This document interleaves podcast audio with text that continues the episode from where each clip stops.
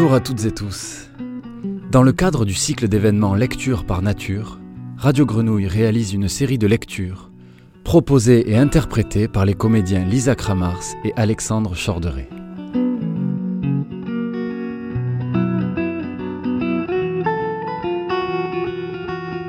Voici une lecture d'un extrait de La brebis galeuse d'Asciano Celestini par Lisa Kramars et Alexandre Chorderet.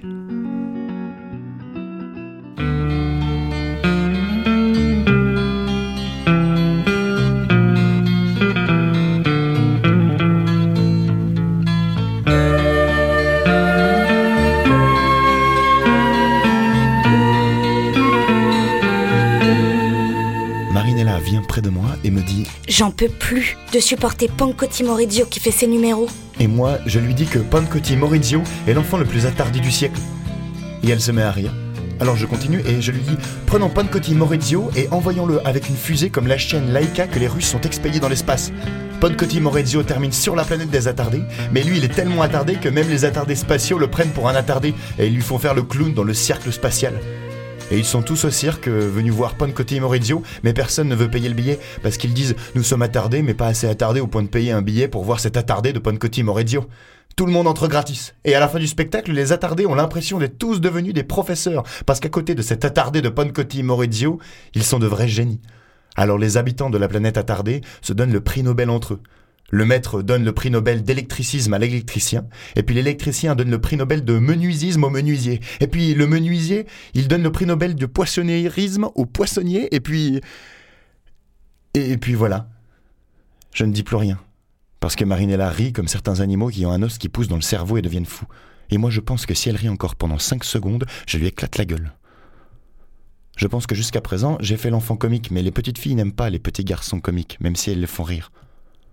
Les petites filles aiment les héros. Je décide donc de faire un geste héroïque. Je prends une araignée et je la mange vivante en regardant Marinella dans les yeux. Marinella tombe amoureuse instantanément.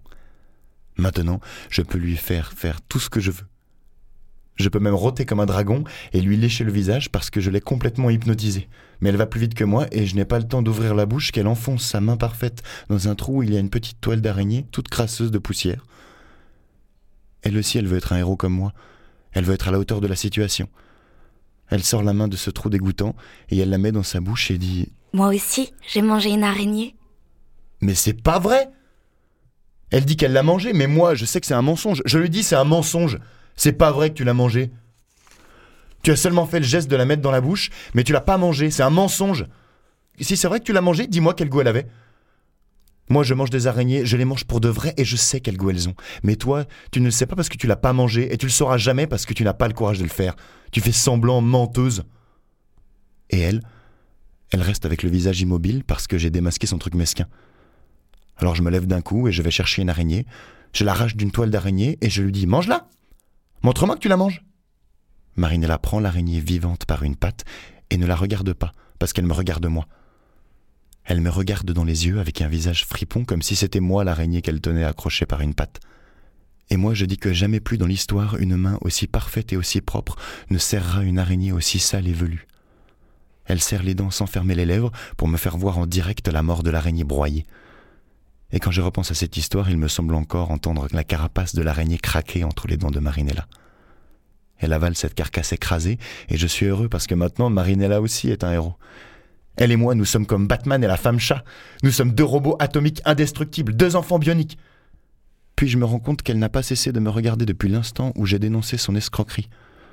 Maintenant, elle se tient tranquille, les yeux écarquillés, mais je ne l'hypnotise plus du tout. Je ne l'hypnotise plus d'amour. Elle a commencé à me regarder comme me regarde ma grand-mère quand elle est sur le point de me flanquer une raclée, mais elle s'arrête avant parce que je lui fais de la peine. Elle me dit Nous pouvions rester ensemble pour toujours.